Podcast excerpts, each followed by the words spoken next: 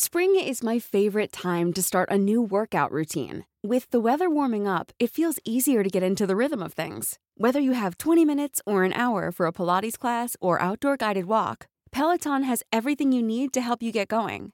Get a head start on summer and try Peloton risk-free with Peloton Rentals at onepeloton.com slash bike slash rentals.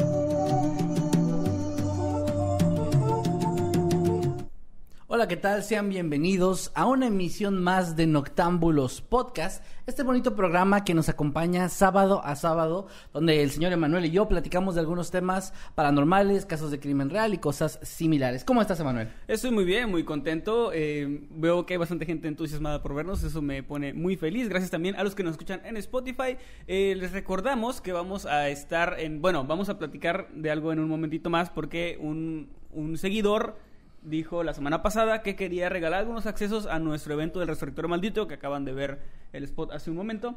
Esto creo que en, bueno, en Spotify no lo vieron, pero bueno. Eh, Ya así quedaste. que Jesús, el diablo de Sinaloa, quiere enviar sus accesos. Esperemos que Jesús esté en este momento en el Jesús, el diablo de Sinaloa. Emanuel, Jesús siempre Esté- está con nosotros. Esté en el chat, Jesús, el diablo de Sinaloa, esté en el chat y nos confirme si esto procede o no para pues en un momento decirles cuál sería la dinámica para ganarse esos accesos. Pero continuando con Noctámbulos, les recordamos que eh, nos sigan en los grupos, que se unan a los grupos de Facebook, Noctámbulos Podcast, donde hay memes y todo sobre el podcast. También en Los Habitantes del Mundo Creepy, que es el único grupo oficial del canal. Y por último, el Escuadrón Subnormal, si les gusta pues estar ahí viendo memes y eso. Muy bien, eh, también queremos recordarles, como dice Manuel, hablando del resurrectorio, no se preocupen los que ya están hartos del spam, esta es la última vez que hablamos en este, en este podcast, porque ya es la próxima semana, de hecho justamente el próximo sábado a esta hora estaremos ya, ya. en vivo, estaremos ahí en el, en el resurrectorio maldito, vamos a estar ahí pues en el show que ya está todo prácticamente listo, estamos muy emocionados y pues nada, ya, ya sería pronto, así que si todavía no tienes tu boleto, todavía estás muy muy a tiempo, vayan a resurrectoriomaldito.boletia.com y ahí pueden comprar sus accesos. Les recordamos como siempre que es un show online, no es presencial, lo pueden ver desde cualquier parte del mundo y también pueden comprarlo desde cualquier parte del mundo utilizando ya sea PayPal, tarjeta de crédito o débito o a través de Oxxo si existe el Oxxo donde ustedes viven. También otra cosa importante, eh, son 80 pesos mexicanos lo que cuesta, pero la conversión a su moneda la hace automáticamente Boleti, así que ustedes no tienen que preocuparse si ven esa moneda que no es la de ustedes, ya sea que ustedes tengan en dólares o en pesos de otro país o lo que sea, ahí se hace la conversión, entonces todo está muy sencillo y pues nada, prepárense, los que ya tengan su boleto, prepárense porque se va a poner muy, muy bueno. Yo estoy súper emocionado, de verdad. Sí, va a estar muy, muy bueno. Estamos muy emocionados. Ya, ya es la próxima semana. Sentimos que faltaba mucho y ahora ya está aquí a la vuelta de la esquina. Sí, Y bueno, totalmente. vemos que están llegando muchos superchats. Muchas, muchas gracias. No crean que los estamos ignorando en este momento. Eh, tanto Eddie como los chicos que nos ayudan están tomando capturas de cada uno de esos superchats para leerlos, como ya sabrán los que llevan tiempo aquí. Al final del podcast vamos a estar leyendo todos sus superchats, sus comentarios y lo que nos digan a través de Twitter con el hashtag NoctámbuloSpodcast. Esto para no entorpecer la dinámica y los temas entre nosotros y pues la plática, ¿no? La plática sabrosa. El De, de pura casualidad, ya se hizo presente ahí Jesús el Diablo de Sinaloa. ¿No? Bueno, No, no. eh, pues no, ha Igual mencionamos la dinámica por, porque pues él nos comentó eso para que la- tengan todo el, el tiempo que dure el podcast para participar, ¿no? Claro, muy bien, chicos. eh, Jesús, el Diablo de Sinaloa, un usuario que usual recurrente de, de Noctámbulos Podcast, un seguidor bastante fiel del, del canal en sí, está regalando, bueno, nos dijo la semana pasada que quiere regalar accesos, serán cuatro accesos, Cuatro me parece, accesos, sí. para el Resurrector Maldito, para nuestro evento. Eh, estos boletos son por parte suya, es decir, esto es de él, digamos. Nosotros solo eh, vamos a apoyarlo con toda la dinámica. Y la dinámica, la dinámica que decidimos, aunque esperemos que él se haga presente durante el programa para, No para que eso haga efectivo y no quedar, eh, sería a través de Twitter con el hashtag Noctámbulos Podcast. Pueden tuitear lo que ustedes quieran. Se va a hacer ahí con una. Eddie va a hacer el sorteo a través de una página que al azar va a escoger un tweet de alguno de ustedes. Así que pueden tuitear las veces que sean. Pueden tuitear lo que quieran. Simplemente usando el hashtag Noctámbulos Podcast. Para ganarse alguno de esos accesos. Y al Así final de la final- transmisión, Ajá. Eddie nos va a dar el nombre de los usuarios, que serían los cuatro ganadores. Y pues ya nada más con que Jesús se haga presente durante la transmisión y nos diga, hey, aquí estoy, si todo sigue en pie. Y Eh, regrese después de... Jesús el Diablo de Sinaloa. Ah, ok. Eh, el usuario con ese nombre. Eh, pues ya lo haríamos, obviamente, pues eh, como un hecho. Ya nos ponemos en contacto y todo esto. Pero para que vayan y tuiteen, porque también van a estar apareciendo algunos de sus tweets en pantalla. Y al final, junto a los comentarios y los superchats, los vamos a leer. Pero así, bueno, perdón sí. por tanto preámbulo, pero es que había muchos avisos que hacer el día de hoy. Sabemos Ya que saben. estamos aburriendo a los usuarios nuevos que no tienen idea del resurrector. Claro que no. Así que pues vamos a empezar con los temas chicos y pues los vemos por ahí también en, en Twitter. Recuerden usar el hashtag Noctámbulos Podcast para participar. Tienen todo lo que dura el programa para participar y tuitear las veces que ustedes quieran. Correcto. Memes y lo que sea. Y bueno, Eddie, pobrecito, está aquí ayudándonos en... Y también sigan a Eddie como arroba dice que el que siempre nos está ayudando aquí detrás de Gracias cámara. a Eddie, gracias a los eh, moderadores que están siempre por ahí en el chat, a- ayudando a que todo esto pues se quede tranquilo y bonito. Ahora sí, vamos a empezar con mi tema, que es lo que habíamos acordado el señor Masketman y yo. Correcto. Y bueno, este tema es bastante extraño, extraño, curioso. Ok. No hay Y bebés que todos caen de ventanas, ¿verdad? Todos mueren. En, Ah. esta, en este, en este, eh, en esta historia todo el mundo pues termina muriendo. Ok, bueno, ya me avisaste, ya no me voy a reír, o sea, sí, al menos. Yo sí, yo sí me voy a reír. Y bueno, Cabrón. Esto ocurrió, esto, esto comienza, ocurre en sí, un día de 1900, perdón, 1409, fíjate, un poquito erróneo el, el- el año, 1409 en Florencia, Italia. Ok. Estamos hablando del Renacimiento, estamos hablando de un montón de artistas famosos que vivían ahí, eh, arquitectos, pintores, ¿no? Ok, ok. De entre todos ellos había un carpintero que por carpintero te imaginabas que hacía mesas y sillas y ya, pero realmente me imagino yo que era algo mucho más artístico por el contexto en el que se cuenta esta historia. Ok. Eh, como que hacía trabajos con madera, supongo de bastante alta calidad. A él le apodaban, aunque no, no encontré por ningún lado su nombre real, le apodaban Il Grazzo, que quiere decir el gordo. Así el, el carpintero gordo, ese era su nombre o su apodo más bien. Ok. ¿Qué pasa? Que Il Grazzo, le llamaré de ahora en adelante solo como el gordo, eh, regresa a su casa después de una tarde, un día, perdón, completo de trabajo duro de su- en su taller. Regresa de su jornada laboral, toca la puerta de su casa, o más bien trata de, de abrir, porque vivía solo, Ok. y escucha una voz dentro de su casa que le dice que se vaya. Ahora, esta voz era, o al menos sonaba exactamente como la suya. Oh, ok. Ok. O sea, llegas a tu casa, así tú, Kevin, llegas a tu casa y escuchas tu propia voz diciéndote que te la ¿Por qué soy el ejemplo yo? Pues podría ser yo el ejemplo, pero... Mejor tú. Bueno, yo llego a mi casa y escucho mi propia voz diciéndome que me largue. Ok. Eh, obviamente, eh, pues no sé, o sea, los italianos son, son muy educados, ¿no? Entonces él se fue. Se, se- se dijo, bueno. El grazzo, el gordo, No. no. escuchó su voz, se sintió muy abrumado, se sintió muy asustado un poco, o sea, obviamente había una confusión enorme de escuchar tu propia voz diciéndote que te largues de tu propia casa. Claro. Creo que era eso, el hecho de que su voz fuera tan similar o que fuera prácticamente la suya, lo que lo hizo desconcertarse y decidir volver al- a la ciudad. O sea, decidió regresar como a lo mejor para aclarar su mente y luego volver, no sé cuál era su plan exactamente. Mientras estaba eh, caminando por el centro de la ciudad, bastante errático y confundido, se encuentra con un, con un escultor, no cualquier escultor, con Donatello. Ah, cabrón. O la sea, estoy tortuga hablando- ninja. Sí, la tortuga, el hermano de Leonardo. No, no, No, no, no, no. Donatello era un escultor de Claro, en aquel sí. momento súper famosísimo. eh, y bueno, se encuentra con Donatello. Dijo, puta madre, primero escucho mi voz y hago una pinche tortuga de ninja. tortuga ninja, adolescente mutante. Gigante. Y bueno, se encuentra con Donatello y Donatello le saluda. Pero no le llama el gordo o el grazzo, Ok. sino que le llama Mateo. Así como que, hola Mateo. Y él no se llamaba Mateo. No sé cómo se llamaba, pero no se llamaba Mateo.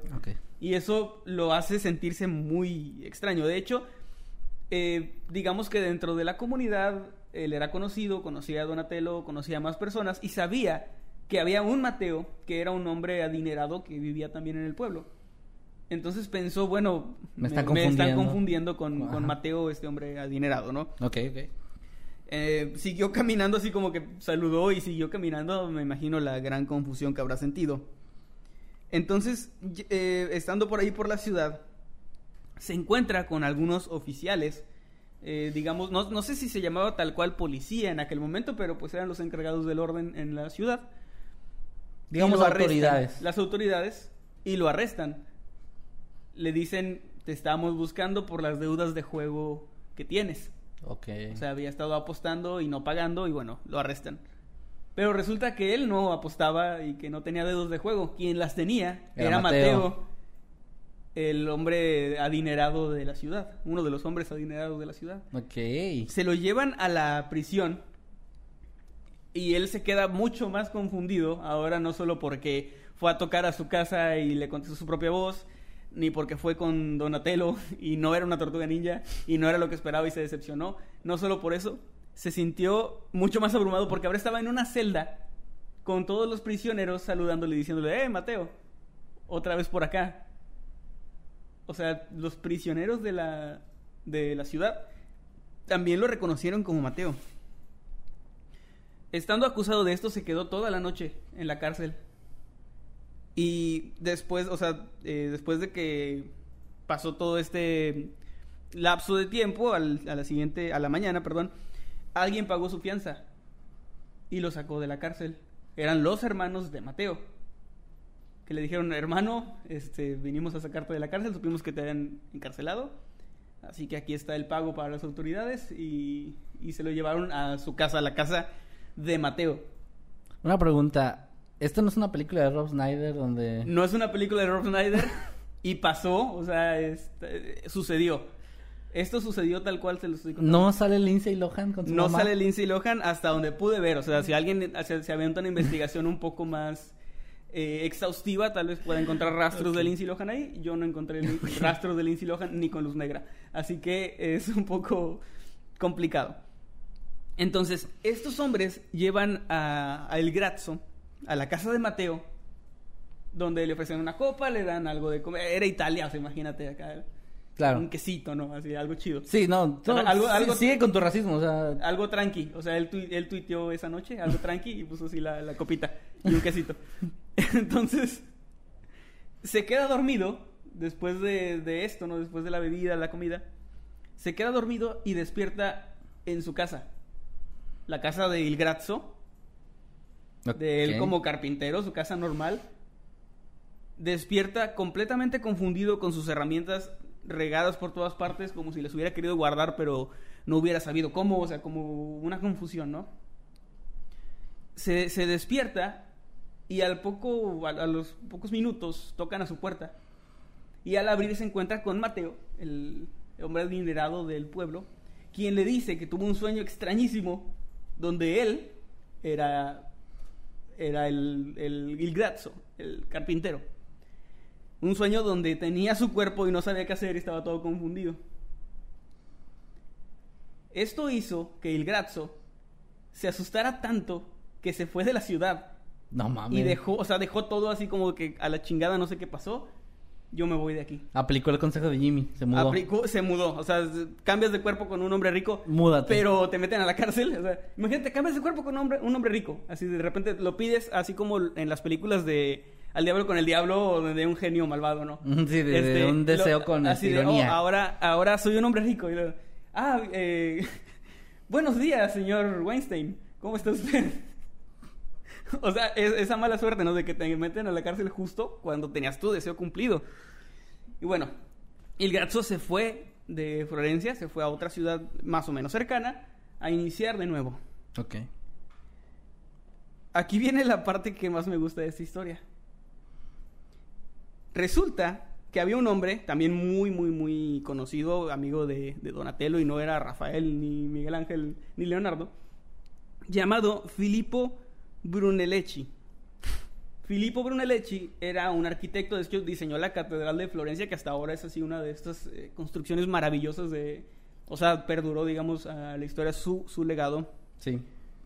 Y Filippo gustaba mucho de hacer bromas. De hacer bromas muy elaboradas.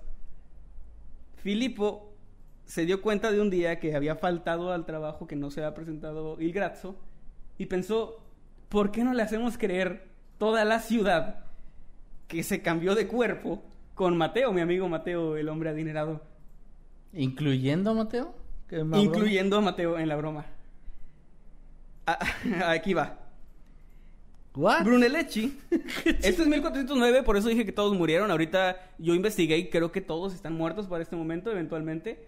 Entonces, por eso es que, pues sí, o sea, todos, todos murieron. ¿Acaso es el legendario supercomediante? Pero en su momento estaban vivos, lo investigué bien, estaban vivos Ah, cuando pues esto sí, pasó. Sí, sí, sí, se murió. Y Grazzo, imagínate, zombie y aparte cambiando de cuerpo. bueno, Brunelleschi dijo, vamos a hacerle una pequeña broma, Pequeña. pequeñita. Entonces, cuando el Grazzo... iba Vamos a, vamos a decir que nos separamos. a- al otro día, cuando el Grazzo se fue a trabajar y volvía de su trabajo, Brunelleschi se metió a su casa a la fuerza y era muy buen imitador de voces. Así que cuando tocó, fingió ser él y le dijo como que, ah, lárgate, así, ¿no? Algo así. Esto hizo que se confundiera y él, para, o sea, para cuando Il Grazzo andaba por ahí por la ciudad, ya se ha puesto de acuerdo con Donatello y con más Con la personas policía. y con más personas para que se refirieran a él como, como Mateo. Les recuerdo que no había Netflix en aquel momento, la gente tenía muy pocas opciones de diversión. Claro. Era morir Entonces- de una plaga o hacer una broma. Ajá, sí. O volverte escultor o pintor. Sí. Cuando los oficiales, o sea, eh, él habló con la policía y le dijo, oigan, tengo un amigo, le quiero hacer esta broma y la policía dijo, jalo. Esa fue su respuesta, así viene ahí en, en los, en los escritos, es jalo. Sí. Estás, estás citando. Estoy citando, sí.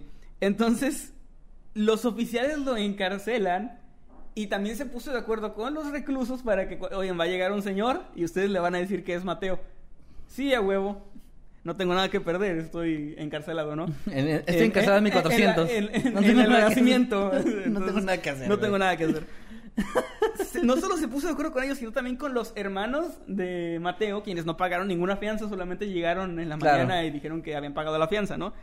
Se lo llevaron y en el vino que le dieron, le dieron un somnífero, un sedante, para que se quedara dormido. Y una vez dormido, lo cargaron hasta su casa de regreso. Lo cual supongo no fue fácil. No, supongo que no, porque estaba, estaba gordo, gordito. Le decían il grazzo. Eh, de- quitaron, o sea, hicieron como mugrero ahí en su casa para que se viera como todo muy confuso.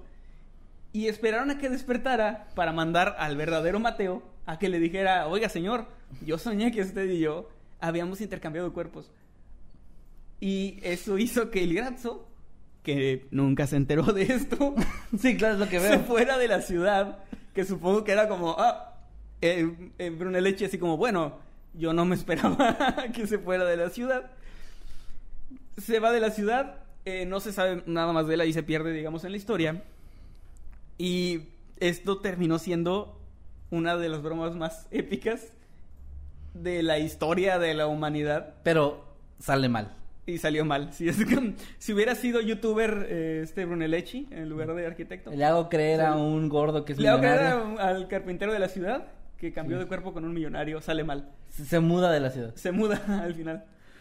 Y bueno, esa fue la pequeña, breve historia y muy interesante, a mí me encantó, de una de las bromas más elaboradas y mejo- mejor hechas de... Sí, mejor ejecutadas. Sí, sea, muy bien porque ejecutada. Puedes imaginarte una broma muy cabrona, pero para que salga todo bien, tienes que, o sea, todos tienen que entrar en su papel, eh, todos tienen que estar de acuerdo, que no haya el típico güey de, el típico cerebrito de, ah, es una broma, es una broma. ¿no? Dicen que esa vez eh, el Grazzo tuiteó varios emojis de payaso. Bueno, Y- no, y porque fue su último tweet, o sea, ya no, es que nunca ya se- alejó de redes No, sociales. nunca se enteró, güey, o sea... No. Y, y estamos hablando de que esa época no había Twitter, entonces, o sea, a lo que se refiere Manuel es que gritó payaso, payaso, payaso, y se fue. Ajá, se fue. Sí, igual, igual, sí. Ese era el Twitter de esa época, gritar en la calle lo que estás haciendo o pensando. Sí, sí, lo recuerdo muy bien. Por sí. Bueno, muy bien. Bueno, Wow. esa fue la, la pequeña gran historia. Ese fue una, una montaña rusa de emociones desde el inicio hasta el final. Y no me la esperaba, honestamente. Muy, muy buen tema, la verdad. Es, eh, de hecho, antes de empezar con, con el podcast, hice unas correcciones en la, en la manera en que iba a contar esta historia, porque yo en un principio pensaba presentarlo como una de las grandes bromas de la historia y contar la historia de la broma en sí. pero pensé que sería más interesante contar primero la perspectiva de lo que vivió el Grazzo y luego contar cómo es que se llevó a cabo esto. Tú, amigo mío, tienes un talento para contar historias. Gracias. Y, Y, pues bueno, pues, ahí wow. quedó mi tema. Eh, sigan por favor tuiteando con sí, el hashtag estuve viendo Podcast. ya memes ahorita que estaban aquí en la pantalla que tenemos eh, monitoreando. Este, ya de, de lo que tú estabas contando y todo lo que es el tema de esos que, de esos que se le quedan a la gente. Sí, Pobre creo que sí. Il Grazzo, El Grazzo. porque no se lo merecía. O sea, era solo un gordo carpintero, güey. Pues sí, estás ahí este, con tu póster de Maribel Guardia, este, haci- haciendo carpintería, Calendario. haciendo carpintería, escuchando a, a los cadetes de Linares. Y pues tú no quieres que te, que te molesten diciéndote que ahora estás en el cuerpo de alguien rico, o sea, ¿no? Ahora, a ver, antes de cerrar ya así tal cual el tema. No, no se enteró, o sea, se fue a otro lugar y supongo que perdieron el contacto porque estamos hablando de una sí, época no, en la no, que no era de te que le hablabas y- por teléfono o algo así. Sí, no, no. Entonces, o sea, ese pobre tipo murió pensando que un día cambió de cuerpo Murió contando su anécdota, ¿no? Así de, una Claro. vez yo cambié de cuerpo. con un millonario. Sí, sí, Sí. claro. Sí, gordo. ah, bueno. A, a mí me decían el grato. Güey, wow. Yo creo que a lo mejor, o sea, si fue tan épica o así, igual y sí llegó a saber, no sé, a lo mejor si se hizo muy famosa la broma de que no manches hicieron que se fuera de la ciudad ah, por una broma, a lo mejor y sí. Pero aún, aún así yo, yo- yo creo que no. Por Yo la no- manera yo- en que se comunicaban. O sea, si yo fuera ese güey, no regresaba. No, simplemente por eso, ¿no? No, o sea, simplemente porque qué pena que todos vean y sepan cómo un chale me humillaron. Y, y caí en la broma, ¿no? Wow, qué buena broma. Y sabes qué me, qué- o sea, una de las cosas que más me sorprende de esta historia es que a alguien se le haya ocurrido en esa época ese concepto que ahora se ve como algo, no diría que cliché. moderno, pero pues están las películas, ¿no? Que el cine lleva unos menos de 100 años de existir, creo. Y, y es que era, ármate una broma, pero sin props, así sin, sin tener nada de utilería. Es por eso, fíjate, que ese tipo de cosas, ese tipo de historias de, que te meten en la- esa época y te puedes imaginar todo lo que va pasando, te has- hacen entender, o a mí me hacen entender y pensar, que realmente en 1400, en 1200, las cosas no eran tan diferentes como que ahora, solamente que eran otras formas. O sea, Sí, ellos no- tenían otros medios. eran otros medios, ellos no pensaban en el internet, no pensaban en este tipo de cosas de YouTube, o sea, no, no había nada similar. Entonces, Pero si hubieran pensado, habrían hecho memes de Ilgaz. habrían hecho memes del gato. Y no, y a lo que voy es, o sea, ese tipo de ideas, de conceptos de cambiar de cuerpo, es algo que ya se, ya venía de hace mucho tiempo, ¿no? Que se cuentan muchas historias. Imagínate qué épica fue la broma.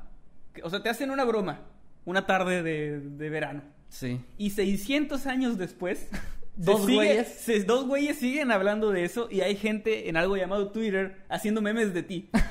sí, güey. O sea, qué épica es esa broma Muy que, trascendió 600 años. Muy buena. Pues bueno, gente, ahí déjenos sus comentarios, sus opiniones de esta, de este caso en particular. Para los que vayan llegando, eh, les recuerdo, digo, aprovechando que, que estamos en medio de los dos temas, les recordamos que eh, Jesús el Diablo de Sinaloa, que es un usuario recurrente de aquí Que no del sé canal. si ya, ya se reportó. ¿Ya se aquí, reportó. Eddie? Nos va a hacer quedar.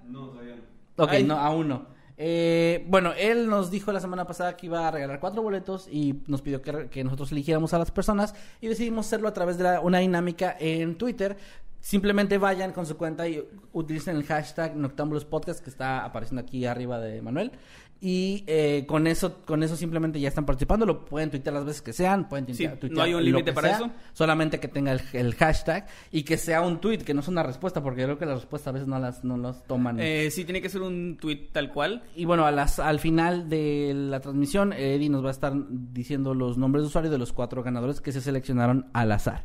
Y bueno, pues ya con eso damos pie, pasamos a... Ah, bueno, también recuerden los que están dejando super chat, que lo vamos a leer al final de la transmisión, chicos. Muchas gracias. Sí, ok, pasamos al tema que traje el día de hoy, el tema que les preparé para esta ocasión.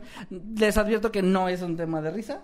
Vamos a Eh, bajar el, el mood muy cabrón. Sí, nos vamos quitando la nariz de payaso, nos vamos quitando el, el nivel de comedia. Es, es, un, es una, un caso bastante interesante que de hecho tiene la particularidad y la razón por la que lo elegí es porque tiene la particularidad de ser muy poco conocido, es bastante local del, del lugar donde ocurrió y la persona que lo publicó en internet y que estaba tan- tan- tratando de darle esta difusión precisamente buscaba que llegara un poco más lejos porque, bueno, ahorita les voy a platicar cómo está el asunto y por qué se quiere llegar como a más personas que se conozcan, ¿no? Se trata de una, una desaparición, una desaparición que ocurrió en el año 1987 y les voy a contar los detalles que se conocen de esto. Se trata de la historia de tres personas llamadas, bueno, les advierto una vez que todos los datos fueron recopilados de medios de comunicación, entonces los nombres no están censurados, pero vienen solamente un nombre con una, una inicial, ¿no? Como en el caso aquí, por ejemplo, Lenka V, Pavel H y Peter P, que es como Peter pero sin la última E. Le voy a decir Peter. Peter y luego una P-E-T-R, así se pone. Pero es que Ah, esto ocurrió en Checoslovaquia, entonces... Va. Bueno, República Checa ahora. Eh, bueno, ok, ellos en el año de 1987, como les decía, eran, eran tres amigos que decidieron ir a, a un parque, parque nacional, para pasar el día, para acampar, algo muy común en muchos lugares, sobre todo en zonas de, de este tipo, que incluso tienen senderos ya preestablecidos como caminos seguros que son vigilados, zonas que incluso tienen eh, vigilancia eh, de cámaras de seguridad y cosas similares, y ya son zonas que están muy bien conocidas, o sea, no hay, no hay tanto peligro, ¿no? Entonces ellos deciden ir a un parque, un parque que de hecho es uno de los más pequeños del país y que se llama Suiza Checa, así es como se traduce, Suiza. Checa. Ellos van en, en junio de 1987, deciden ir a, este lugar a acampar, llevan sus mochilas, llevan un par de cámaras fotográficas y bueno, llevan equipo para todo esto. Para realizar sus actividades. Ellos, eh, bueno, no se sabe realmente qué fue lo que pasó durante su visita porque los tres jóvenes desaparecieron, pero más o menos la- las autoridades lograron establecer un camino. Ellos llegaron ese día por la tarde, estuvieron en el sendero principal caminando un rato, varias personas los vieron, entre ellos algunos de las personas encargadas de la seguridad, y hubo un testigo que los vio eh, que estaban platicando en en- fuera del- de, un sendero muy cerca, estaban como sentados platicando, los reconoció con las imágenes y la descripción, y este hombre dijo que, que los había visto ahí por la, por la tarde, él simplemente estaba pasando por ahí, porque también son zonas muy utilizadas por gente que va a caminar o a hacer algún tipo de ejercicio, ¿no? Sí. Bueno, esta, eh, e- esta es la última información que se sabe ya de ellos, es lo último que se supo. De ahí ya no hay más testigos que los hayan visto. Y el día 5 de julio, la policía ya dio, o dio, dio inicio a la búsqueda de los jóvenes, ya contactaron a, las- a los familiares, se hizo un reporte tal cual y se comenzó a hacer una búsqueda por una búsqueda exhaustiva por todo el parque. Sin embargo, lamentablemente, esta primera búsqueda no arrojó ningún eh, ninguna eh, resultado, digamos, o sea, no encontraron nada. No encontraron absolutamente nada de ellos, ni su equipo, ni a ellos, ni también ya se estaba esperando encontrar a lo mejor algún indicio de algún resto de su cuerpo, algo similar. No sabían qué, qué encontrar, pero lamentablemente no encontraron nada. Entonces, ahí fue cuando empieza a volverse un poco extraña esta historia, porque la policía empieza a hacer la búsqueda, pero se mantiene todo como con mucho secretismo. No dejan que cualquier persona, normalmente en este tipo de búsquedas se busca voluntarios que ayudan a hacer ese tipo de cosas. Aquí no permitieron eso. Ellos simplemente lo hicieron como con sus propios protocolos. Como que notaron algo o algo así. Bueno, realmente no se sabe, pero para allá va la historia.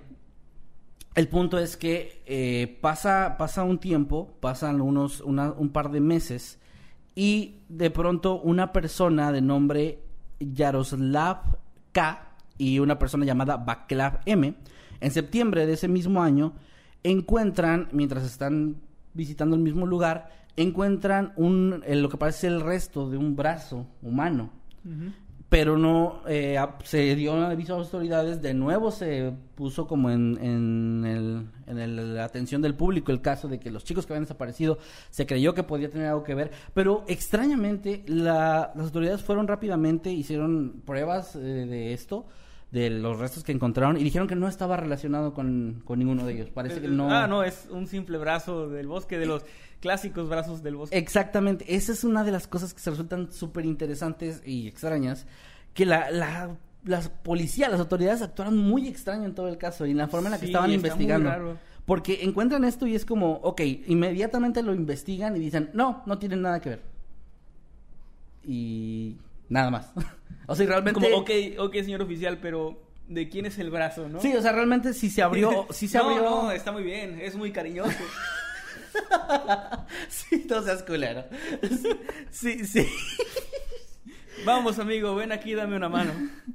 si el- la persona a la que pertenecía eso, pues realmente si se abrió una investigación o algo así, pues no se le dio un seguimiento tan público que la gente realmente lo conocía. Te repito, toda esta historia la está contando una persona que investigó de medios locales de ese país, pero no es algo súper conocido, entonces es lo que se sabe. o sea Entonces, que sí hay como una especie de campaña para tratar de que esto no se haga muy grande. Al ¿no? menos, bueno, no se sabe, es que es más como especulación eso, pero pues es lo que pareciera. Suena bastante. Sí, sí, suena algo similar. Bueno, después de este descubrimiento, ah, pasa ya el tiempo, eh, la familia, los familiares de estas personas, de estos tres jóvenes, que por cierto no, no mencioné su edad, pero son, Elenka tenía 22 años, Pavel tenía 23 y Peter tenía 26, era el mayor, eran realmente jóvenes. También eso sí, era un, un dato importante, no tenían problemas de salud, eran jóvenes, ya habían hecho este tipo de actividades antes, como que no Sí, parecía... Tenían experiencia entonces. Sí, ya tenían una, una cierta experiencia, digamos, no eran expertos, pero no era la primera vez que lo hacían, no era la primera vez que visitaban un lugar así, ni mucho menos. De hecho, tenían su equipo para, para acampar y cosas similares, entonces, Ok, sí, da- eso, ese era otro indicio de que algo andaba raro, o sea, no sé, como era Es que extraño es que Rusia, güey, o sea, Rusia es raro en sí. El paso de Atlo, todo eso. Bueno, no, así se hace en la madre Rusia. Eh, bueno, el punto es que eh, pasa el tiempo y pasa un año, de hecho. Para septiembre de 1988, la búsqueda simplemente se detuvo. La razón que dio la, la policía no se había encontrado eh, más, no se habían encontrado más pistas y no había ninguna señal o rastro de que hubiera alguna especie de delito involucrado en esto. Es decir, que no parecía que si eh, desaparecieron hubiera tenido que ver con algún ataque o asesinato o O sea, se perdieron solos. se ya. perdieron o más bien estaban desaparecidos. O sea, lo que se creía en ese momento era que tal vez simplemente habían escapado y la gente nadie había visto y simplemente estaban por ahí en algún lugar, pues prófugos, no sé cómo decirlo, ¿no? Sí, sí, como tratando de escapar de, no sé, de su familia o algo así. Eh, sin embargo, el hecho era, era que estos tres chicos seguían desaparecidos y, y este, este caso cada vez en los medios de comunicación se fue diluyendo un poco más y más con otras cosas, otras noticias. Pero la familia, las familiares estaban tratando de mantener esto vivo, tratando de presionar a las autoridades para que siguieran buscando. Pero bueno, realmente no lo hicieron y el caso sí se detuvo, se detuvo la búsqueda. Fue hasta septiembre de nuevo, fíjate, todo eso ocurrió en septiembre, del año 1989, dos años después de su desaparición, dos años y unos meses, eh, una persona de nombre Zdenek K llamó a la policía y dijo que había estado eh, recogiendo en el, en el mismo bosque, en el mismo lugar, setas y otras plantas, estaba haciendo como esta actividad, y había encontrado dos cráneos humanos. Muy Eh, bien. Entonces él había, esta, esta persona dijo que lo había encontrado cerca de un sendero. eh, bueno, más o menos cerca de un sendero. Sí se ¿Habían había- pasado cuántos? ¿Dos años? Dos años y meses. Entonces dijo, eh, reportó esto a las autoridades y eh, inmediatamente de nuevo fueron al lugar, empezaron a investigar y a- aquí hay otra cosa extraña en este caso. Realmente está lleno de puras inconsistencias por parte de las autoridades. Esa fue la versión que se dijo al inicio y después se dijo que tres eh, personas que eran, eh, es que realmente no es una profesión, pero gente que se dedica a escalar, no son escaladores, no sé cómo se le dice. O sea, es Eh, que Pues sí, como montañistas, montañistas, digamos, ajá, algo, algo. ah, que hace gente que hace senderismo como, Ah, exactamente, es exactamente. como actividad nada más. Bueno, ¿no? tres personas estas que hacían esto ah, los habían encontrado y la, o sea, la policía hizo dio como el comunicado de fue una persona con este nombre que te dije es de NECA y lo no, fueron tres sen- eh, personas que se dedican a hacer senderismo, ¿no? Es como Dos versiones completamente diferentes. dos versiones completamente diferentes. Luego la policía ya con estos dos este cráneos los empiezan a analizar y cerca del lugar donde los encuentran encuentran los es- dos esqueletos humanos incompletos y uno casi completo. Los huesos se reportó que no estaban rotos. O sea, no, no había parecido como si hubieran tenido un accidente que los... Era más como que murieron Simplemente de murieron, o algo así. murieron de algo que el cuerpo se descompuso ahí. Algo, que no les causó fracturas o Exactamente. algo así. Eh, ya después estos, estos cuerpos fueron identificados como los de los chicos y la policía también cerca de ese lugar encontró sus objetos personales y tarjetas de identificación. La policía concluyó, eh, después de ver esto, después de ver las, eh, que los cráneos estaban separados del cuerpo, esto es lo más indignante de todo. Concluyeron que no había ningún tipo de alteración en la escena, que no parecía ser un crimen, y que habían muerto después de ser alcanzados por un rayo. Ok, que les desprendió la cabeza. Que un rayo mató a los tres, les desprendió la cabeza a dos de ellos y pues los mató. Que esa había sido la razón. Decapitado por un rayo. según lo que las autoridades dijeron. Se dio a conocer esta noticia a los familiares, al, me- al público en general, pero eh, esto no tenía ningún sentido, obviamente. Eh, eh, inmediatamente hubo gente, ya no nada más gente de la familia, sino ya gente del público que veía esta noticia, que veía estas historias, estas declaraciones de las autoridades y decían, no tiene sentido, eso es ridículo. Y además había testigos presenciales que habían estado en el momento de la- del descubrimiento, y, o sea, en el lapso entre que se descubrieron los cuerpos y que Y llegaban llegaba las policía. autoridades, que decían que los cuerpos estaban atados eh, de brazos y piernas con cuerdas y que uno de ellos eh, tenía incluso las muñecas atadas a los tobillos por detrás de la espalda, o sea, totalmente sí. amordazados. Bueno, a lo mejor un rayo los, les cayó y los amordazó. Pues, Tal vez. Pero eh, es que, bueno, no sé cómo funciona exactamente, pero me recuerda un poco a al caso de Andrei Chikatilo. Ajá, No sí. sé si lo recuerdas. Sí, sí, lo recuerdo. Durante mucho tiempo las autoridades eh, soviéticas se negaban al, a querer creer o difundir que había un asesino o que alguien estaba haciendo ese tipo de, de crímenes Sí. en la madre Rusia, así como que no, aquí no pasa. Como una manera, digamos, de no quedar mal o algo así. No sé, desconozco si estas eran las- las circunstancias, pero a lo mejor sí era como para tratar de que la gente no pensara, no fuera, ¿qué van a decir los vecinos que tenemos a vecinos aquí en este país? Y bueno, me suena algo así. Bueno, pues voy a continuar con la O historia. eso o que un rayo los amordazó. Eh, de hecho, al final de esto, pues ya voy a mencionar algunas de las teorías más populares que de la historia. Realmente no hay una respuesta. Pero bueno, continuando con esto, eh, también decían que la ropa estaba rasgada, cosa que la policía no mencionó en ningún momento, y que estaban, bueno, la chica, Lenka, estaba, había sido descubierta eh, dentro de una, una eh, especie de tumba improvisada poco profunda. O sea, de- las autoridades, recu- les recuerdo que las autoridades habían dicho que no parecía un crimen. Entonces había alguien había cavado una tumba poco profunda, había puesto su cuerpo ahí y los cuerpos de Pavel y Peter estaban cubiertos por ramas, que también se veía intencional. Eso está muy, muy raro. Sí. Eh, también faltaba, eso es muy importante, faltaba una de las dos, o sea, estaban todas sus pertenencias excepto una de las dos cámaras fotográficas que llevaban. La otra sí se encontró y de hecho la otra cámara que se encontró eh, fue obviamente investigada, se, se vieron las imágenes y la policía primero la retuvo y después le mostró a los familiares Mm. las fotografías que supuestamente tenían, que eran unas fotografías donde estaban eh, armando el campamento, donde estaban caminando, cosas normales, pero ninguna que pudiera explicar que había pasado ni nada similar, ¿no?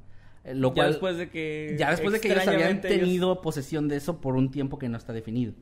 Lo cual obviamente también es súper Bueno, extraño. no podían borrar las imágenes tal cual porque eran cámaras de rollo, supongo, ¿no? No, Por la ajá, época. Sí, Entonces, realmente ahí no es, sé. es un poco más difícil, tener que haber recortado el, el rollo, ¿no? entendido que sí se podía hacer eso de recortar el rollo y pegar y todo esto, ¿eh? Como alterarlo, sí se podía. Pero bueno, eh, no, no se especifica esta parte. Pero bueno, eso, eso era también bastante importante.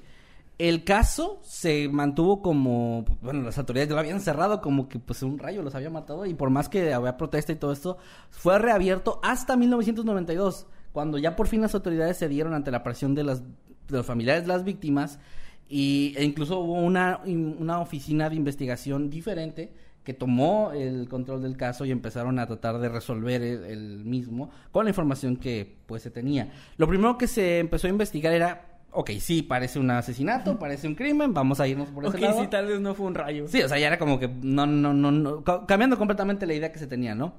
Y había sospechosos, de tres, tres sospechosos principales que podrían tener alguna, alguna relación con este caso. Eso no se especifica realmente qué, qué relación tenían con estos jóvenes, pero se dice que eran como sospechosos, que tenían como, había como pruebas que los in- eh, incriminaban o que los relacionaban indirectamente a este caso. Así es todo lo que se menciona. Pero, de nuevo, antes de que este caso pudiera seguir y ser resuelto ahora sí de la forma correcta, se volvió a detener. Lo volvieron a cerrar. De, de nuevo, ahí no se sabe si fue el gobierno o qué, qué autoridad dijo, no, se cerró y de nuevo se mantuvo así. Y de hecho, se quedó así desde ese año. Ya es decir, se volvió a intentar en ese año, 1992, pero alguien o un grupo de gente o no sé, simplemente dijeron no. ¿Y Ya no, no. ¿qué, qué respuesta o no, no hubo nada de las autoridades para decir que lo habían cerrado por alguna razón? Ahí es realmente ya toda la información que se tiene. Les repito, sé que está un poco escaso de algunos datos este, este caso en particular, pero es una información que alguien de ese país estaba tratando de, bueno, está tratando de hacer como más público para que se conozca, para que se sepa lo que realmente ahí pues hubo por parte de las autoridades, ¿no? También un detalle muy importante es que esta misma persona menciona que es residente de, o sea, local de ese lugar y que realmente las autoridades no suelen actuar de una forma incompetente que hay muchos casos que se resuelven, que son, hay- que es claro que es muy poco común ver gente quejándose, manifestándose en contra de una, un actuar extraño, negativo, que se ve intencionalmente sí. torpe de las autoridades, exacto. Entonces, esto es como que resalta aún más por esa razón.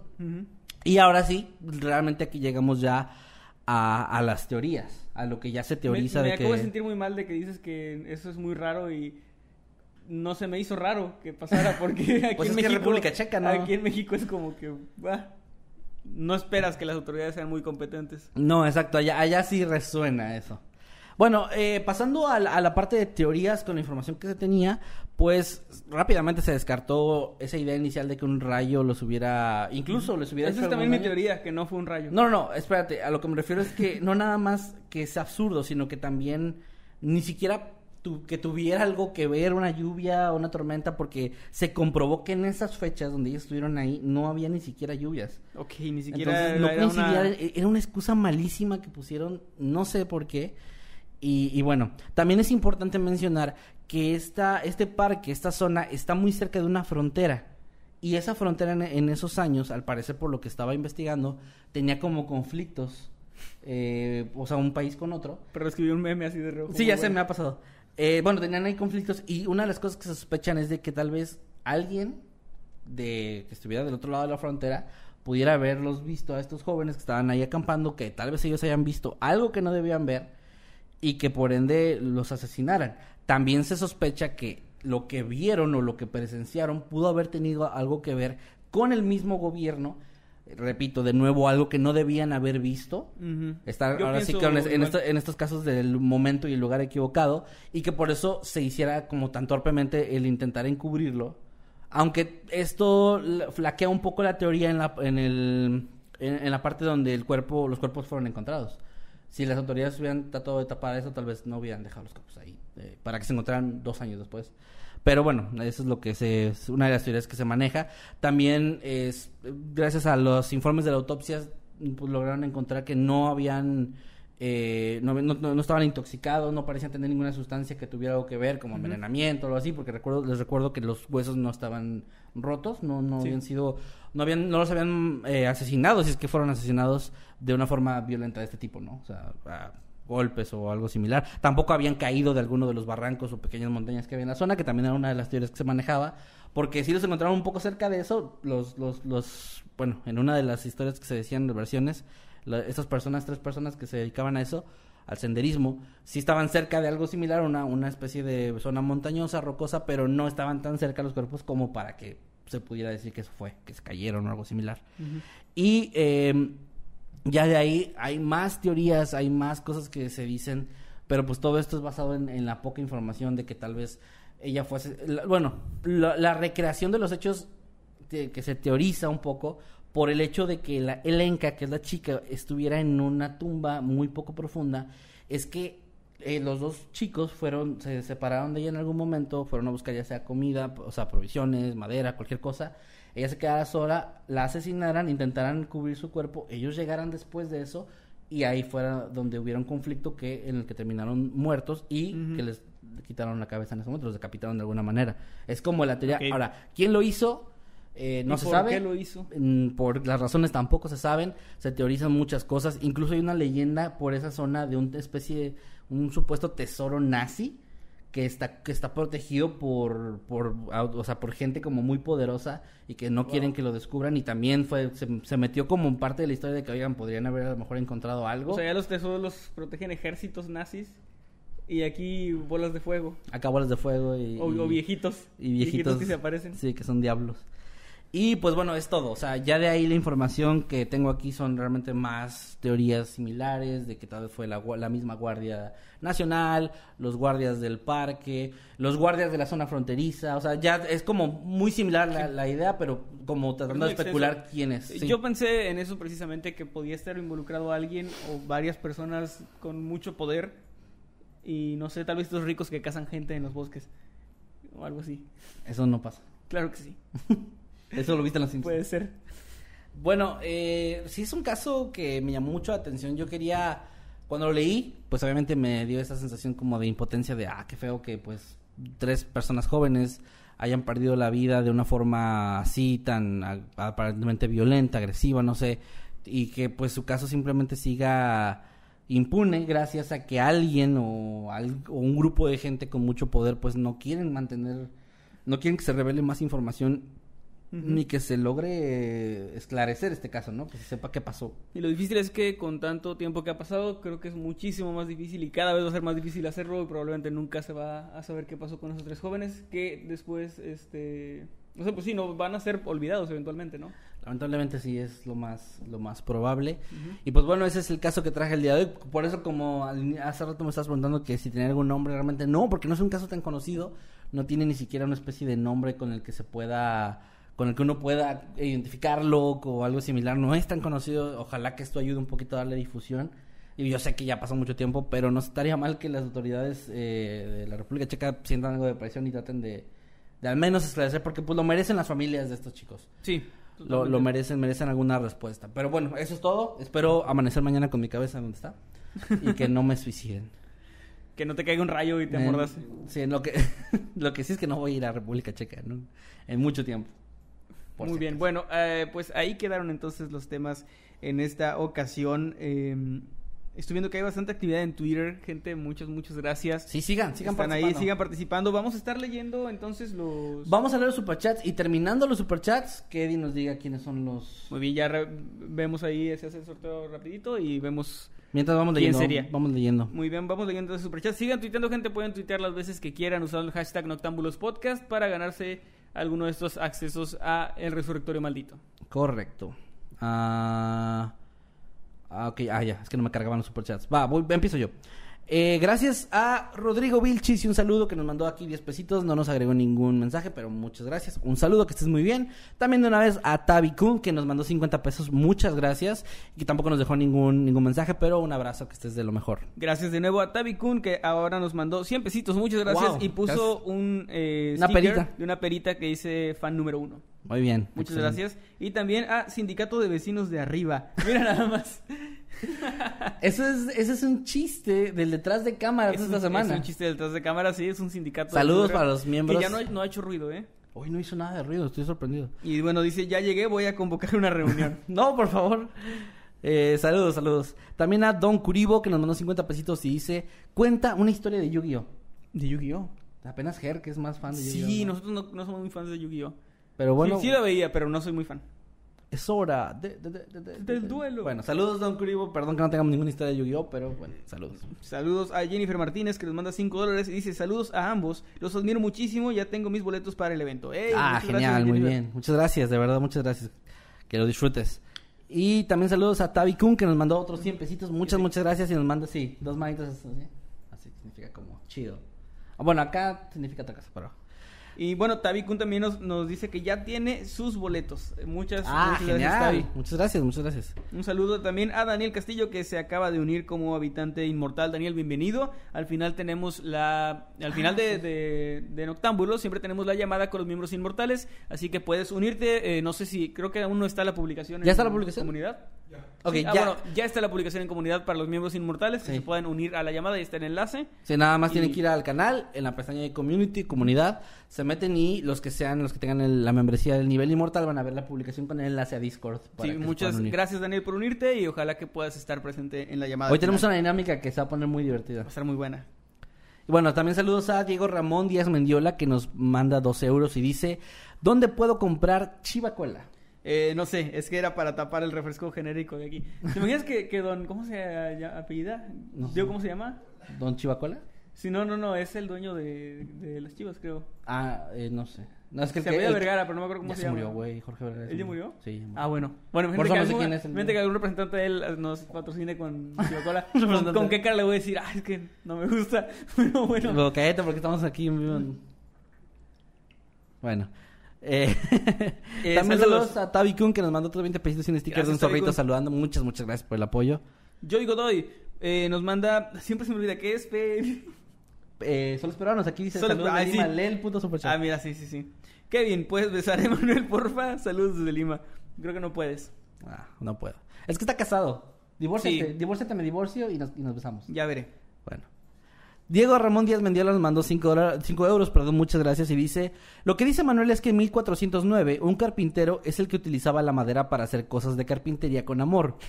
no, en serio, eran unos asesinos. Ah, cabrón. Ay, ¿nosotros o los carpinteros? Mm, Mira, no terminó su mensaje, a lo mejor iba a decir algo y lo, lo detuvieron. Tal vez. Tal vez sea la verdad acerca de lo de Rusia. Salta de República Checa. Diego. Saludos. Muy bien, eh, Dante Maker, un saludo, nos manda 20 pesitos, dice, eh, tomen chica cola, by Emanuel, by Kevin El Grazo. Ya se habían tardado, ya se habían tardado. Sí. Ya se habían tardado, la verdad.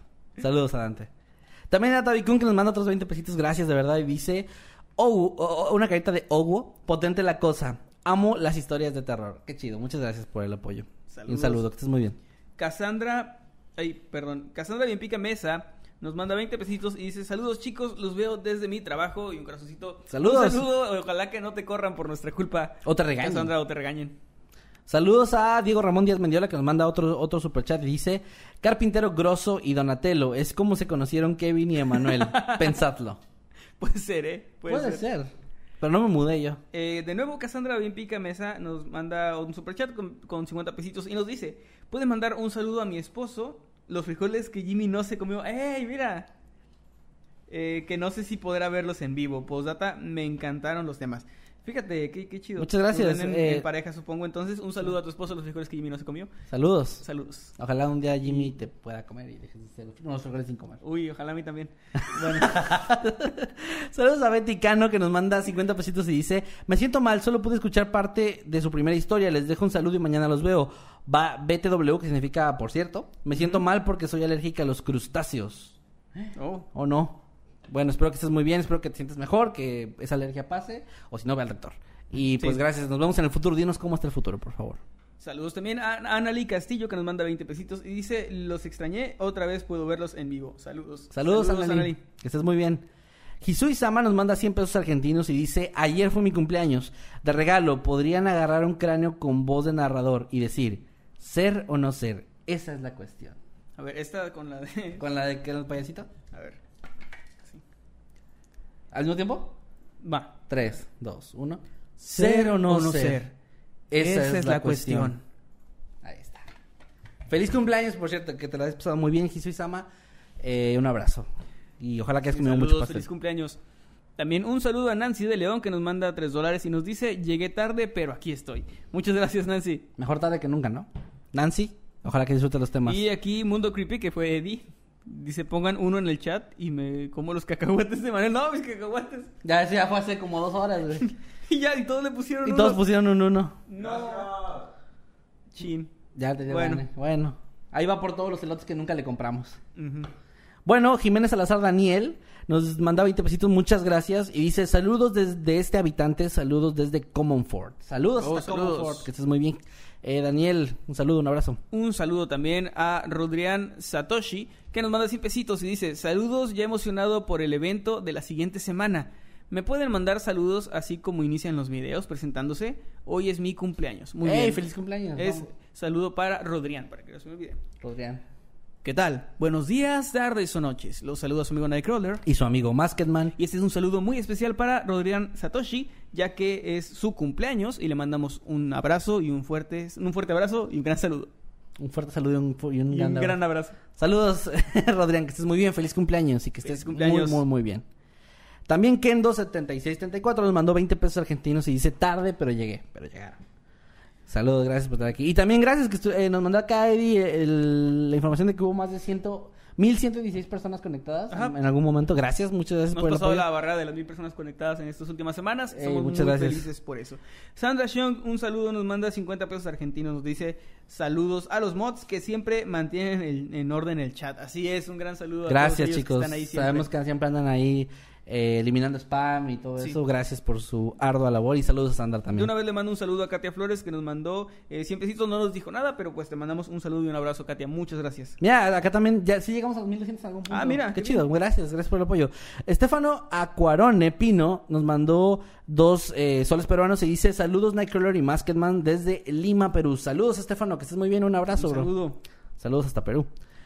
Carlos Gutiérrez nos manda 3 dólares y dice buenas noches señores y una carita feliz. Buenas noches Carlos, que estés muy bien. Ojalá que te haya gustado el programa de hoy. Toxic Chapin nos manda eh, dos, un dólar y medio, creo, y nos manda un emoji, una, una perita, o es una naranjita. Ajá. Sí, se ve algo sugestivo. Se ve como unas nalguitas. Pero sí, como el durazno de, de- Pero yo me imagino que es una naranja. Para, Sí, que, para recordar al buen Jimmy. Sindicato de Vecinos de Arriba nos manda 50 pesitos y dice Zeus se aloca con sus rayos. Pues sí, a lo mejor manda unos que- rayos muy mordaces. Que hacen que... Sí. Que amordazan. ah, que amordazan gente, crean tumbas y decapitan. Ches rayos, ¿no? Está, está fea la lluvia ya.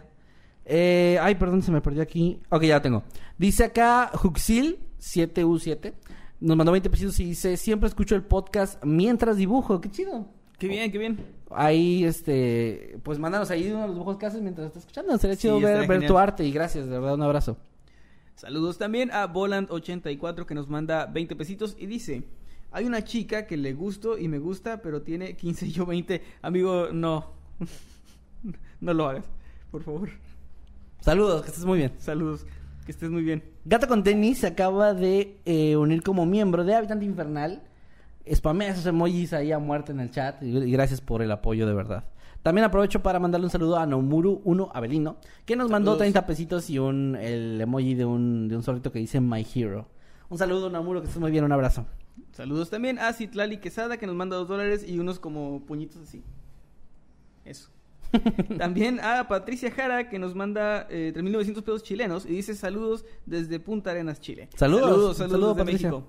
Raúl Costella nos manda dos dólares y dice: Tengo una queja contra un miembro del canal y una carita muy enojada. Órale. Bueno, Eh, pues ahí nos a ver, Raúl. Sí, sí, por favor. Eh, también aprovecho para mandar otro saludo a Tabicún que nos mandó otros 10 pesitos. Muchas gracias por ese apoyo. Saludos. Y también eh, le damos la bienvenida como habitante infernal a Montse Bañuelos. O Bañuelos. Muchas gracias por unirte, Montse, y pues muy, que seas bienvenida. También a los frijoles que Jimmy no se comió. Mira, mira, aquí están los frijoles que Jimmy no se. Aquí está. Y nos manda 50 pesitos y dice, saludos Emanuel, Kevin y Eddie. Llego tarde nuevamente del trabajo, pero los veré más tarde. Les dejo para los taquitos y hola negra, Cassandra, o sea, eh, su esposa. Sí, sí. Eh, y pues qué bonito, qué bonito. Que Qué ya bueno. llegó. Qué bueno que ya, que ya- ya llegó. Cena rico y que estén ricos esos tacos. Y un Yo creo que abrazo. es el último superchat. No, acá hay otro más de Clemente Ramos que nos mandó 20 pesitos y dice, me envían un saludo, es el primer en vivo que veo. Claro que sí, Clemente, un saludo para ti, un abrazo y pues ojalá que te haya gustado este en vivo y que nos puedas acompañar pues siempre que, que puedas hacerlo. Así es, y un abrazo, que estés muy bien. Ahora sí es el último, ¿verdad, Eddie? Muy Sí. bien, con eso llegamos al final de los superchats. Vamos a leer algunos comentarios en vivo y algunos este eh, tweets también, ¿no? Muy bien. A ver, voy a leer algunos comentarios en vivo que están por aquí. Llegué tarde, dicen por aquí. ¿Qué pasó con la máscara de Masketman? Pregunta Toby, Toby Lobo 2.0. Bueno, en el Resurrectorio Maldito encontrarán respuesta a esa pregunta. Eh, no, en serio. Eh, realmente la respuesta así, eh, no sé, real, sincera, es que yo nunca uso la máscara. O sea, nada más la usaba para cuando grabábamos el intro y luego grabamos una vez y luego ya nunca lo volvimos a grabar y luego ya hacemos, ya empezamos a hacer los intros, este, en cada video lo grabamos. Sí. Entonces ya no era... Es que no se me escucha nada cuando traigo la máscara. Se tapa mucho la voz. Si Sí, no, no, lo no. usaría a lo mejor un poco más seguido en los videos y así, pero pues bueno, pasa. Sí, no, no serviría de mucho usarla cuando pues no se va a escuchar bien, ¿no? También acá quiero leer un tweet eh, de eh, Mars Moonlight que nos manda un meme que dice... Los jóvenes en el cielo. Estábamos caminando y de repente el cielo nos decapitó con su rayo láser. Ahí está. Muy bueno. Eh, también dicen, ¿qué es lo que tienes en el vaso? Kevin dice Darwin Mateos. Eh, ah, era agua, pero ahora ya es aire. Se me acabó el agua. Eh, Abigail Rodríguez dice, oigan, no quedamos con lo de los boletos y un payasito. Eh, no sé si Jesús el Diablo de Sinaloa se habrá hecho presente por aquí. En el chat de Noctámbulos, no. Ok. Bueno. ¿No? ¿No? Bueno, pero mira, seguro va a haber esto. Sí, claro que sí. Y él nos pidió de favor, entonces por, por, por si acaso hay que mencionar a los ganadores y que él Muy bien. ya con la cuenta él se ponga en contacto con ellos para... Sí, los para vamos eso, a ¿no? mencionar, chicos, a los que hayan ganado esto. Están poniendo aquí en Twitter a Dani Cruz, Jesús el Diablo de Sinaloa, después de decir que regalaría boletos. y ponen a Homero metiéndose entre los arbustos.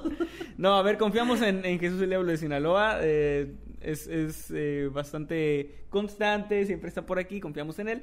Así que sabemos que sí va a haber esto, por alguna razón no pudo estar, pero eh, esperemos que sí.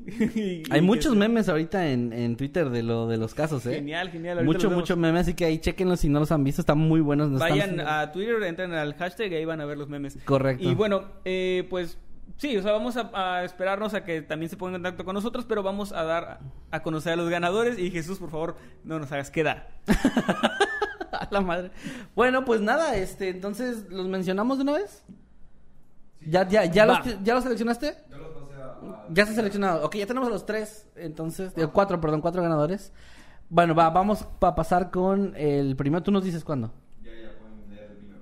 Muy bien. El primero es Isabel Monroy, si no leo mal. Isabel Monroy, arroba Isa, guion bajo, ¿qué es? Está en el chat de Noctámbulos por si acaso. Por si Muy bien. Ah, ok, ya, ya, perdón. A ver, sí, sí, mejor acá. Más fácil. No, no, no me aparece a mí. ¿A ti ya? Ah, ok, ya, aquí lo tengo, perdónenme. Isabel Monroy, arroba Isa-Monris con doble R y una Y. Eh, pues un saludo, ya te ganaste ahí un boleto de parte de Jesús, muchas gracias. Jesús, por favor, ayúdanos poniéndote en contacto con, con Isabel para que le- ahí nos digas cómo. Ahí tú el proceso, ¿verdad? Y el siguiente es para Mariana, que en Twitter está como arroba maruja espinola. Así que, eh, Mariana, pues felicidades, tienes este boleto de parte de Jesús, el Diablo de Sinaloa. Esperemos que sí. No, claro que sí. Ok, claro el claro siguiente de los ganadores es Betofer, arroba Betofer126. Ujú. Eh, ahí está apareciendo en pantalla. Muchas gracias y pues felicidades ahí por lo del boleto. Sí, Betofer 126, sí. 126, sí. Mira, ¿cómo es, que- es nuevo en Twitter, se acaba de unir en, ah, en mayo, no sé si a lo mejor se unió para la dinámica. Ah, pues a lo mejor. Sigan a Betofer porque tiene un seguidor, así que síganlo. Muy bien, y el último, doble de tambores. El último, el último, el último es alias, que es arroba virtual watcher X. Aquí está apareciendo ya en pantalla, ¿no? Alias arroba vir- virtual watcher X es el cuarto ganador de este acceso para el resurrectorio maldito. Para el cual vamos a estar poniéndonos eh, muy al pendiente para que Mira, se reciba. eh, De hecho, yo lo iba a decir también, creo Ok. que sé lo que vas a decir. En caso de que Jesús el Diablo de Sinaloa no pueda o cualquier cosa que haya pasado, Nosotros nosotros nos- los regalamos. Así que no se preocupen, tienen su acceso totalmente asegurado al evento. Y gracias a todos los que hayan participado. Sabemos que fueron muchas personas que participaron. Pero eh, de verdad, gracias ahí por el apoyo, chicos. Y pues nada, los que están ahí, por favor, pónganse en contacto. Bueno, Jesús más bien que se ponga en contacto con ustedes. Y ahí en la semana estamos viendo lo del acceso para que esté asegurado que esas cuatro personas puedan participar. Y pues ahora sí, con eso, no sé si quieren dar algo más o nos vamos yendo. Ahora sí, ya acabando el programa. Nada más hay que recordarles, bueno, eh, toda esta dinámica y todo esto fue debido a lo del resurrectorio maldito. Les recordamos, les reiteramos, les spameamos a muerte. Próximo 29 de mayo, 7.30 Próximo sábado PM, ya. Próximo sábado ya, el- la, la semana que viene. Si están aquí, supongo que viéndose en vivo, los que nos estén viendo en vivo, sí van a tener tal vez chance de verlo. Y si no tienen oportunidad de verlo en vivo, no se preocupen porque si compran su boleto en resurrectoriomaldito.boletia.com, el show se va a quedar 72 horas después de que haya sido transmitido. Es decir, tres días se va a quedar ahí guardado para que si por alguna razón no lo pueden ver en vivo, aún así lo puedan disfrutar en el momento que ustedes quieran. Aunque obviamente les recomendamos que lo traten de ver en vivo porque la dinámica se pone pues también muy muy chida en, en un live, ¿no? Así es, y bueno, antes de despedirnos llegó otro super chat de Román J que nos manda dos dólares y dice, Eddie va a regalar un boleto. No sé si es pregunta o si... No, este Román me dijo que regalara un boleto también. Y lo voy a regalar el, entre el domingo y el lunes. Muy bien, ¿tienes alguna dinámica o algo así? ¿O algún lugar donde te sigan para que se enteren? Lo voy a sortear a través de Twitch. Ok. El lunes. Ok, Eddie va a regalar un boleto entre el domingo y el lunes a través de su Twitch, que es eh, twitch.tv, diagonal Eddie Secker, doble D Y Z E K E R, Secker. Este, Cortesía de Román, cortesía Román. Cortesía de Román, ok, ahí es cortesía Román. Román, Muchas, muchas gracias, eh. Gracias, Román. Bueno, aprovecho también aquí con los- lo que está apareciendo que es de Joshua Zúñiga, que se convirtió en miembro inmortal, está renovando, me parece. Y pues bienvenido de nuevo y gracias por, eh, pues, por estar acá con nosotros. También aquí hay un superchat de Vero Estrada que nos manda 50 pesos argentinos y dice, gané una entrada. ¡Ey, genial! Ahí está haciéndose presente uno de los ganadores. Y dice, el wifi del vecino anda fallando otra vez, los veo mañana. Saludos desde el futuro, chicos. Saludos, Saludos, saludos, y también un saludo Y felicidades. a Nicolás Terceros que nos manda 50 pesos argentinos. Dice, buenas noches, me encantan sus videos, tengo una pregunta.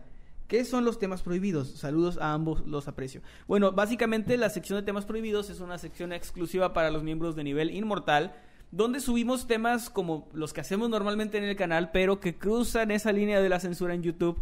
Porque, por ejemplo, no podemos aquí tocar temas tan fuertes de crimen real, ciertos temas que tocan, eh, por ejemplo, tenemos un video de temas prohibidos de cinco historias aterradoras o paranormales vividas por prostitutas, por ejemplo. Que nos han Es pedido algo- ese tema muchas veces. Ajá, eh, o cosas, eh, eh, sí, que de parafilias que se va a subir este próximo lunes.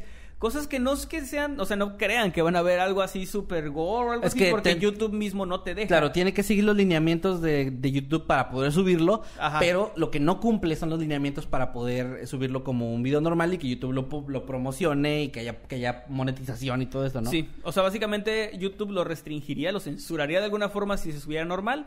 Pero Pero, aquí, pues, como no se mientras no, rompa los lineamientos de YouTube, o- obviamente que no tenga cosas como de sexo explícito, o mucha sangre, o muertes, digamos, captadas en cámaras así súper explícitas, todo eso no lo podemos subir porque YouTube inmediatamente lo borra, sea lo que sea, aunque esté en privado.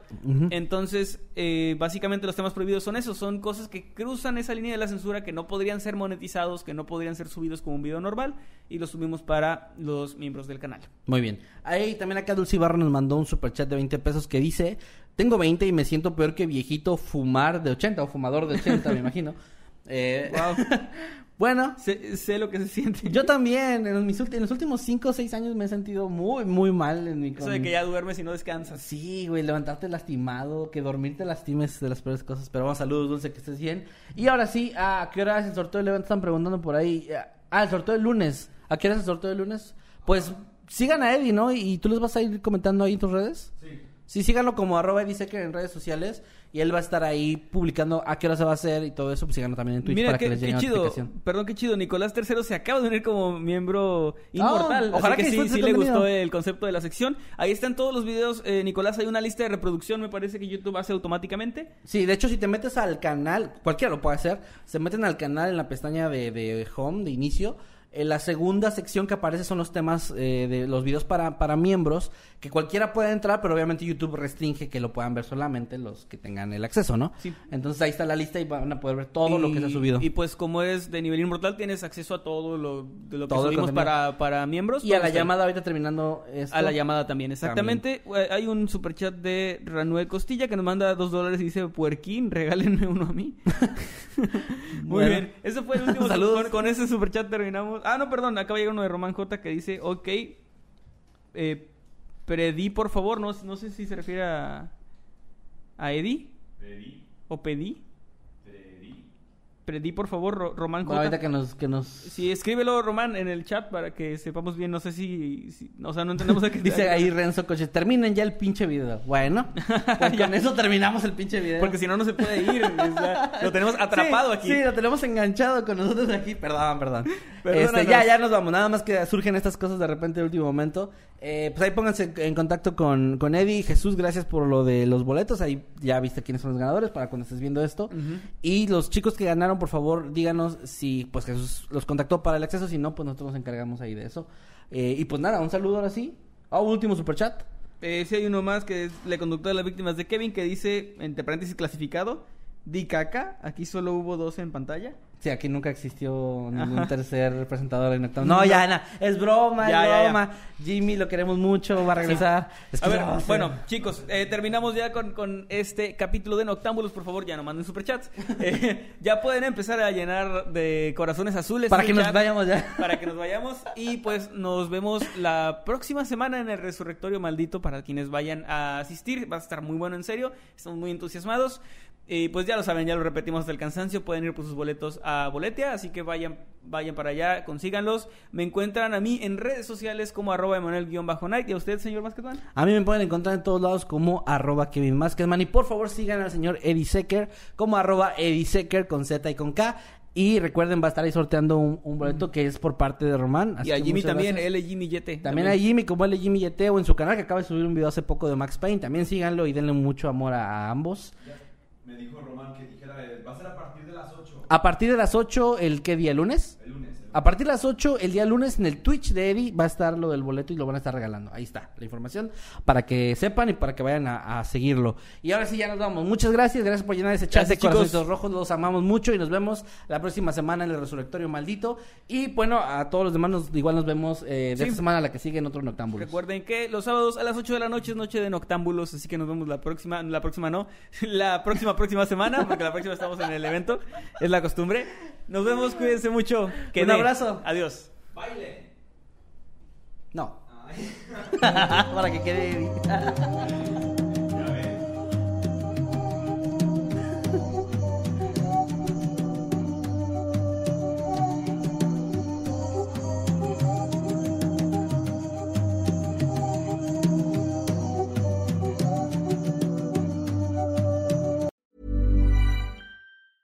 Hey, folks, I'm Mark Marin from the WTF Podcast, and this episode is brought to you by Kleenex Ultra Soft Tissues, your ally to help tackle your allergy symptoms this season. I love the change of seasons, but nobody loves pollen and all those other things floating in the air that make you sneeze during this nice weather. Kleenex Ultra Soft Tissues are hypoallergenic and allergist approved, so fight back against watery eyes and runny noses without worrying about irritating your skin. For this allergy season, grab Kleenex and face allergies head on.